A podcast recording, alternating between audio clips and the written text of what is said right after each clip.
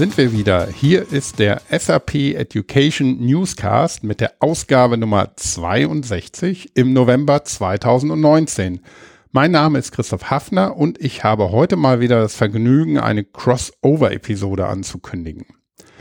Wir haben schon im August und September die ersten beiden Folgen aus dem SAP for You Projekt zusammen mit dem HR Ghost Cloud Radio hier im Education Newscast zu Gast gehabt. Da ging es um Working Out Loud und körperliche und seelische Gesundheit. Heute kommt nun die dritte und letzte Folge mit dem Thema Achtsamkeit, über das unsere Kollegin Katrin Riesberger mit Peter Bostelmann spricht, der den wunderbaren Jobtitel Chief Mindfulness Officer hat.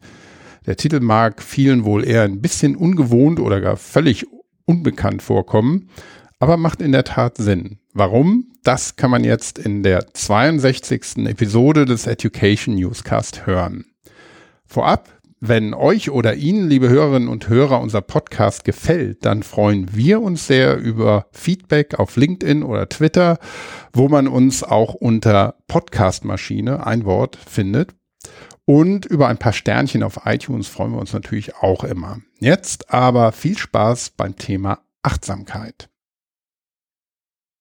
Herzlich willkommen zum Ajax Cloud Radio, heute mit der dritten Folge unserer Sonderreihe SAP for You. Mein Name ist Katrin Rissberger und ich darf heute bei mir Peter Bostelmann begrüßen, um über das Thema Achtsamkeit und auch Search Inside Yourself zu sprechen. Herzlich willkommen, Peter. Hallo zusammen, herzlich willkommen von meiner Seite. Hallo Katrin, vielen Dank für die Einladung. Ich freue mich sehr, hier zu sein. Ja, schön, dass du bei uns bist. Peter, du bist ähm, Chief Mindfulness Officer bei SAP und du treibst hier die Themen Achtsamkeit, auch Meditation. Und das ist ja eine sehr außergewöhnliche Rolle in einem Business-Kontext. Magst du uns ein bisschen erzählen, wie du zu dieser Rolle gekommen bist und auch, wie du persönlich zum Thema Achtsamkeit oder auch Meditation gekommen bist? Sehr gern. Ja, ich glaube, es ist noch eine relativ außergewöhnliche Rolle. Ähm, ich kenne zumindest keinen anderen Menschen, der diese Rolle in einem Industriekonzern hat, sogar mit einem eigenen Team. Ich fange mal andersrum an. Also ich bin ähm, schon seit über 20 Jahren bei der SAP. Ich bin von Haus aus Wirtschaftsingenieur, habe bei uns den überwiegenden Teil der Beratung gearbeitet. Erst in Deutschland, dann bin ich irgendwann vor ungefähr zwölf Jahren in die Staaten gegangen, nach Kalifornien, bin dort im Palo Alto Office und ich habe auch etwas davor, fast zeitgleich, Achtsamkeit für mich persönlich entdeckt. Mhm. Und ähm, um das eine lange Geschichte ein bisschen abzukürzen, habe ich irgendwann entdeckt, dass es für mich extrem hilfreich ist, dass ich also durch meine eigene Praxis ähm, ich gehe halt einmal im Jahr in so ein Schweigeseminar, wo ich wirklich so wie so ein Bootcamp gehe, wo ich das sehr intensiv übe und habe auch eine tägliche Praxis und ich habe gemerkt, das hilft mir persönlich, da verändert sich was. Ich bin in meiner Rolle, die ich lange inne hatte als Projektleiter, Programmmanager, Delivery Executive, wenn es mal herausfordernd ist, und das kennen wir alle, dass also viele Sachen gleichzeitig kommen, dass ich gemerkt habe, es hilft mir mit, äh, mit vielen Dingen, die da gleichzeitig sind, gelassener umzusehen, mit mehr Ruhe und Klarheit zu gucken, okay, was ist gerade wirklich wichtig, okay, darauf fokussiere ich mich und die anderen Sachen, so das weiße Rauschen links und rechts so ein bisschen besser mhm. ausblenden zu können, weniger davon ähm, hin und her gezogen zu sein. Ich habe gemerkt, ich bin mit mehr Gelassenheit und Freude auch in schwierigen Situationen. Also dass diese Praxis, und da kommen wir gleich noch drauf, die ähm, neurowissenschaftlich belegt mittlerweile im Gehirn, ähm, was verändert, dass ich das in meinem Körper, in meinem, in meinem Bewusstsein gespürt habe. Da verändert sich was positiv.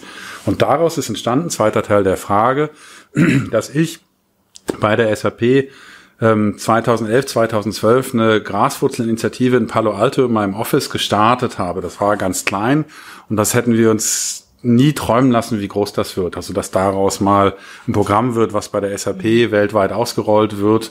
Wir haben mittlerweile fast 10.000 Mitarbeiter geschult in unserem Kernprogramm Search Inside Yourself. Wir haben derzeit eine Warteliste von 8.000, was ja so ein bisschen für die Qualität des Programms spricht wie Alex Atzberger mal sagte, eine große Pipeline spricht für ein gutes Produkt. Das ist den Satz, klaue ich mir immer gern von ihm. Ja.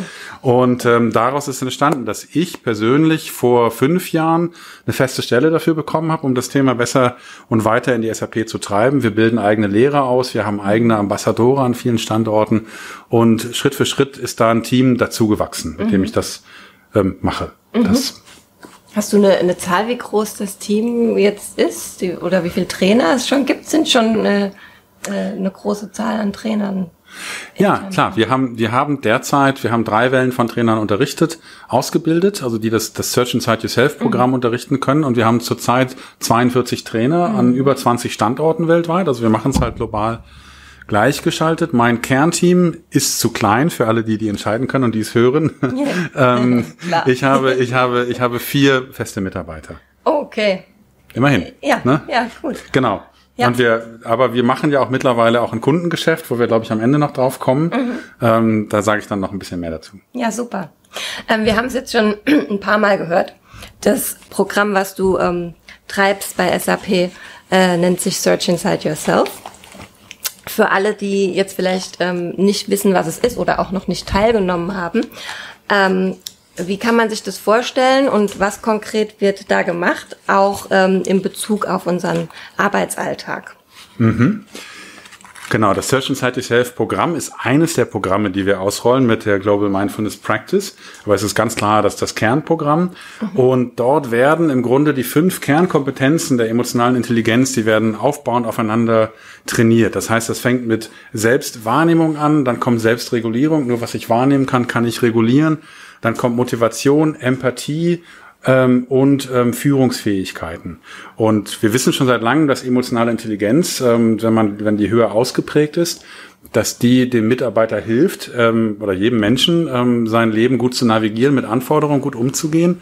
Und das Neue ist, dass wir seit einigen Jahren wissen, dass ähm, Achtsamkeitsübungen einem helfen, seine Selbstwahrnehmung zu trainieren. Und Selbstwahrnehmung ist das Fundament ähm, der emotionalen Intelligenz. Das heißt, äh, unsere Aufmerksamkeit reguliert unsere Emotionen. Mhm. Und dass ich ähm, über was wir machen ist, wir wir bieten einen ganzen Blumenstrauß von verschiedenen kleinen Übungen an, mit denen man im Alltag besser in sich mit sich in Kontakt kommt, mit denen man ähm, ähm, sich regulieren kann, mit denen man mehr innere Ruhe findet, mit denen man seinen Fokus stärken kann, mit denen man vielleicht merkt, ich bin kreativer ähm, und also ja, wir bieten fast 20 verschiedene Praktiken in diesem Zweitageskurs an und wir laden jeden ein, probier's mal aus und für jeden ist in der Regel irgendwas dabei ähm, und es ist alles auf, auf komplett freiwilliger Basis.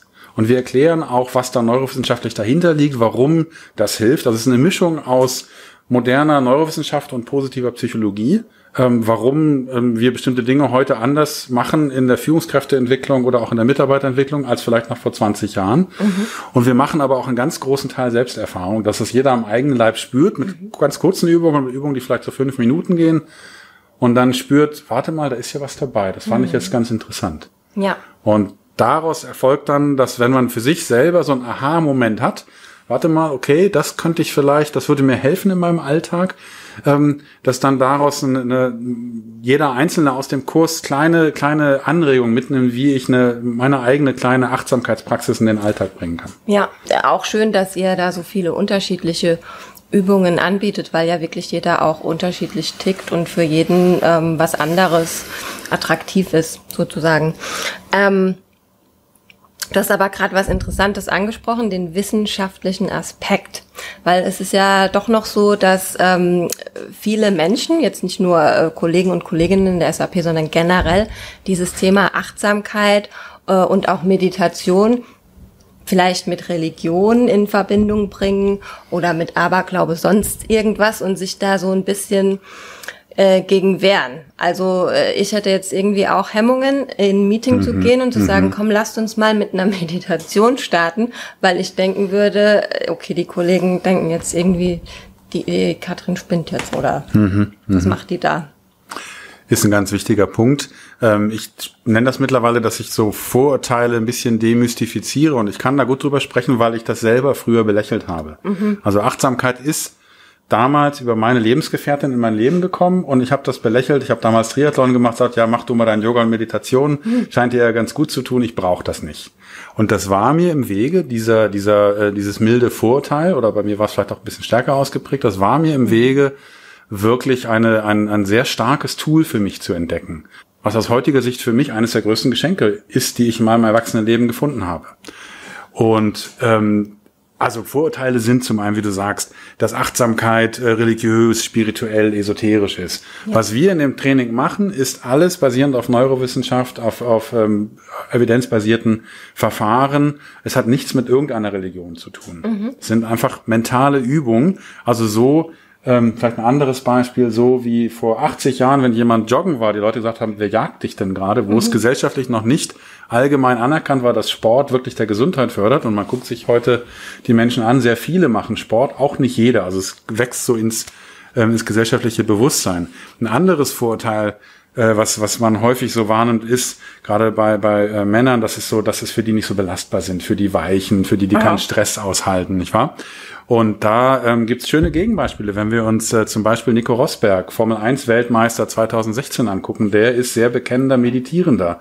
Mhm. Und immerhin ist er in der Lage, eine Formel 1 Weltmeisterschaft zu gewinnen, weil nämlich die Fähigkeit, sich zu fokussieren und seine Aufmerksamkeit ganz laserfokussiert auf einem Ding zu halten, auf einer Sache, in diesem Fall auf der Rennstrecke, ja. ähm, das wäre ein Beispiel, dass man damit im Gegenteil sogar sehr schnell ist und sehr belastbar. Ja. Oder ein anderes Beispiel, das ich gerne nenne, ist Novak Djokovic, auch ein bekennender, sehr starker Meditierender, hat gerade Wimbledon wieder gewonnen. Mhm. Also ist, und ohne da jetzt zu sehr darauf einzugehen, Novak Djokovic zeigt, dass äh, eine Selbstwahrnehmungspraxis, eine Achtsamkeitspraxis einem hilft, sich zu regulieren und zu größerer mentaler Stärke in Belastungen zu finden. Was jede Führungskraft, aber was auch jeder Mitarbeiter braucht. Mhm. Dass man sich selber besser ausrichten kann. Und das ist, was im Wesen unser Programm macht, dass ich als Mensch, als Mitarbeiter gestärkt daraus gehe und stärker sagen kann, ähm, warte mal, folgende Situation fühlt sich für mich nicht so gut an. Wie kann ich sie denn ändern? Was ist denn in meiner Hand? Also weniger zu warten, dass da jetzt irgendwer kommt und was verändert und mehr das noch in die eigene Hand zu nehmen. Ja, sehr super. Es ist ein Training für unseren Geist sozusagen. Es ist ein Training für unseren Geist. Ja, und auch für unsere, also die, die, für die Verbindung von Geist und Körper. Es trainiert, dass wir uns, uns unserer Reaktionen gewahr werden und die ähm, aus einer Reaktivität in eine Aktivität gehen. Mhm. Ja, sehr gut. Ähm, anderes Thema, sehr wichtiges Thema. Ähm, vielleicht hast du Einblicke darüber. Wie nimmst du denn das Thema Achtsamkeit auf Führungsebene wahr? Beziehungsweise würdest du sagen, es hat Auswirkungen auf die Führungsqualität? Ganz, ganz deutlich. Das ist eine, eine Frage, die, in der wieder mehrere Antworten liegen. Also zum einen Führungsebene, ähm, jetzt bei der SAP würde ich sagen, seit wir das Programm begonnen haben, 2000, Anfang 2013 ging das los, ist es sich so von unten nach oben durch die Organisation durchgebrannt und mittlerweile ähm, auf höchster Führungsebene angekommen seit einigen Jahren. Also wir wissen das ja gerade in Deutschland äh, mit Daniel Holz, mit äh, Kava Junossi, ähm, also unserem Personalchef und dem deutschen ähm, Chef der, der SAP Deutschland, ähm, die ja beide sehr, sehr ähm, starke Befürworter des Programms sind, auch das SAP for You Programm initiiert haben, die ganzen anderen Champions. Da gibt es eine ganze Vielzahl von Videos, die dahinter stehen. Ähm, selbst Bill McDermott ist ja seit einiger Zeit ein, ein starker ähm, Bewerber. Also in seiner mhm. Welcome 2019 E-Mail zum Beispiel war ja ein großer Absatz, Mensch, Leute meditiert oder mhm. auch in dem, in dem ersten Global All Hands, also dass auch er erkannt hat, das gibt einen Grund, dass bei uns in der SAP so viel Nachfrage ist und hinter der Nachfrage, das möchte ich ja auch erwähnen, wir messen ja die Daten, sehen wir auch, dass wir was sehr Positives drehen. Also dass die Mitarbeiter, die rauskommen aus dem Programm, ähm, dass die in ihrem Engagement höher sind, dass die einen geringeren Krankenstand haben. Das heißt, es tut dem einzelnen Mitarbeiter gut, sonst würden sie, ne, das, das spiegeln diese Zahlen, aber es tut auch dem Unternehmen gut. Also eine schöne Win-Win-Situation. Das sind auch die Feedbacks, die wir bekommen. So, das ist die Führungsebene. Also dass wir sehen, es kommt immer mehr in der Führungsebene an. Mhm. Ich glaube, in gewisser Hinsicht spiegelt das Programm auch eine gesellschaftliche Entwicklung wider. Also wir sehen bei der SAP, dass es in den letzten fünf Jahren in Deutschland und auch globaler gefasst auch in den USA immer mehr salonfähig wird. Mhm. Und zugleich treiben wir als SAP das Thema mittlerweile, dass wir auch zu so einem Leuchtturm geworden sind mhm. mit einem Achtsamkeitsprogramm. Das ist die Führungsebene. Und vielleicht zu deinem zweiten Teil der Frage, was ist die Führungsqualität? Also wie wirkt es sich aus? Und jetzt sind, sind, bin ich wieder bei dem, bei dem äh, Plateau der emotionalen Intelligenz. Das ist die Selbstwahrnehmung. Und mit Achtsamkeit steigert man seine Selbstwahrnehmung. Mhm. Und eine hohe Selbstwahrnehmung ist aus meiner Sicht essentiell für die Fähigkeit, erstens sich selbst zu führen und dann sich im Umgang mit anderen zu führen. Ja. Und das ist ein Begriff. Ne? Also Führungskraft ist ja jemand, der Einfluss nimmt, mhm. mit oder ohne Hierarchie. Und mit einer Selbstwahrnehmung, da kann man halt sehen, wann bin ich denn in meiner Mitte, wann ruhe ich, wann bin ich eher aktiv und wo werde ich reaktiv. Wo beginne ich genervt zu sein? Wo sind meine alten ähm, aus der Evolution her haben wir bestimmte Verteidigungsmechanismen, mhm. ne? Kampf, Flucht oder äh, ähm, ähm, Einfrieren. Und das kennt man. Also ja. es kommt die falsche E-Mail und dann ärgere ich mich und dann schreibe ich eine andere E-Mail, als wenn ich ganz in Ruhe ja. bin. Als ein Beispiel. Also die Amygdala ist ein Teil unseres ähm, äh, älteren Teils des Gehirns, unseres emotionalen Gehirns. Wenn die aktiviert ist, die dient dazu, uns zu verteidigen oder uns ähm, äh, ja, weglaufen zu lassen. Und wenn die aktiviert ist, dann reagieren wir auch anders mit anderen. Und dafür, um zurückzukommen, ist Selbstwahrnehmung so wichtig, dass ich das sehr früh spüre, dass ich das anders lenken kann, dass ich andere spüre in meiner Empathie. Was geht denn in dem anderen vor? Wie kann ich meinen Mitarbeiter überzeugen oder wie kann ich meinen Kunden überzeugen oder meinen Chef? Mhm. Wie kann ich, also, dass ich mich im Zusammenspiel erstens mit mir selbst und zum zweiten mit anderen klarer wahrnehme. Deswegen hilft Selbstwahrnehmung ganz essentiell dafür, eine, eine ähm, erfolgreichere, eine überzeugendere Führungskraft zu sein. Mhm. Ja. Ähm, Peter, du hast äh, vorhin schon erwähnt, ihr äh, treibt das Thema jetzt auch stark extern mhm. bei Kunden etc. Wie schaut's da aus? Kannst du uns da einen Einblick geben? Ja, also das ist, wir sind damit seit, seit jetzt mittlerweile seit 2013 in der, viel in der Presse gewesen und es ist so entstanden, dass dann mehr und mehr Kunden auf uns zukamen und sagten, ist ja interessant, dass ihr das macht, dass ihr das auch so großflächig macht, dass ihr da so ein Trainerteam habt. Und daraus ist dann entstanden, als mehrere Kunden angefragt haben, dass wir dachten, gut, wenn Kunden da offenbar ein Bedürfnis haben, warum sollen wir das nicht bedienen? Und daraus zunächst mal haben wir sehr viele Gespräche geführt und dann ist daraus eine Beratungsleistung entstanden. Wir haben das 2017 begonnen zu pilotieren. Das hat mit Siemens begonnen, dann waren wir bei der Deutschen Telekom, dann waren wir bei, bei Procter Gamble und es mhm. wächst so langsam und stetig. Es ist natürlich gemessen an dem SAP-Kerngeschäft ähm, eine sehr, sehr kleine Nische, aber immerhin beraten wir ähm, Firmen wie Procter Gamble oder wie die Allianz, mit denen hatte ich gerade heute Morgen gesprochen, auf der Vorstandsebene, mhm. dass die unser Modell interessant finden, dass wir sie sowohl organisatorisch beraten, wie kann man denn das Thema Achtsamkeit in einem, in einem Unternehmen ähm, nachhaltig verankern mit Lehrern, mit, äh, mit Ambassadoren, äh, welche Formen von Trainings. Also wir beraten organisatorisch. Wir geben Trainings, weil mhm. wir mittlerweile eine sehr gut ausgebildete Lehrerbasis haben. Und mhm. es ist sogar so, dass wir beginnen, auch Lehrer bei den Kunden auszubilden. Okay. Das haben wir jetzt gerade bei Procter Gamble das erste Mal gemacht. Super. Ich darf auch öffentlich drüber sprechen und die sind so begeistert, dass sie gerade das zweite Teacher Training angefragt haben, sagten, Mensch, toll, dass die SAP bei uns hilft, Türen zu öffnen. Also es brauchte die zwei deutschen Ingenieure, die nach Cincinnati in die USA im Mittleren Westen geflogen ja. sind, um dann dort den Head of Global Learning ähm, vielmehr ist es eine Frau, die äh, Leiterin Global Learning zu überzeugen, dass mhm. äh, äh, Mindfulness-based äh, Emotional Intelligence ein wertvolles Training ist. Und Procter Gamble rollt es jetzt weltweit aus. Und da ja. haben wir die Tür mit geöffnet, was ich mich natürlich wahnsinnig freut. Für die von euch, die zuhören, die ähm, da mehr zu wissen wollen, wir haben mittlerweile auch eine, eine externe Seite, eine Landingpage. Das ist ganz einfach, sap.com slash mindfulness. Und das bauen wir weiter aus. Also da ist auch das drin, wie wir mit den Kunden umgehen. Da werden auch mittelfristig ähm, ein paar Testimonials draufkommen. Super, Peter. Finde ich sehr gut. Ähm, eine letzte Frage vielleicht noch. Ja, sehr gern. Hast du denn eine äh, Lieblingsachtsamkeitsübung, die du mit den Zuhörern teilen möchtest? Ähm, ich habe natürlich verschiedene Übungen, ähm, aber eine, die sehr einfach ist, die man sehr einfach integrieren kann, die habe ich mal rausgepickt für diesen Podcast und das sind drei Atemzüge. Wenn ich merke, ich bin ein bisschen angespannt und ich merke es gerade viel, die kann man auch einbauen zwischen zwei Meetings, wenn man nur eine halbe Minute hat. ist ganz einfach, man nimmt drei Atemzüge, ich spreche es einmal durch und dann machen wir es gemeinsam. Mhm. Beim ersten Atemzug richte ich meine Aufmerksamkeit auf den Atem. Mit dem zweiten Atemzug entspanne ich meinen Körper. Mit dem dritten Atemzug frage ich mich, was ist gerade wirklich wichtig? So, das machen wir jetzt zusammen. Mhm. Also alle die zuhören und die Augen schließen können, vielleicht auch nach innen richten, sonst die Augen gerne offen halten, was immer am besten geht. Erster Atemzug. Bewusst ein- und ausatmen und die Aufmerksamkeit auf den Atem richten, den Atem spüren. Zweiter Atemzug, den Körper entspannen, während ich den Atem spüre. Und der dritte Atemzug, ich frage mich, was ist gerade wirklich wichtig?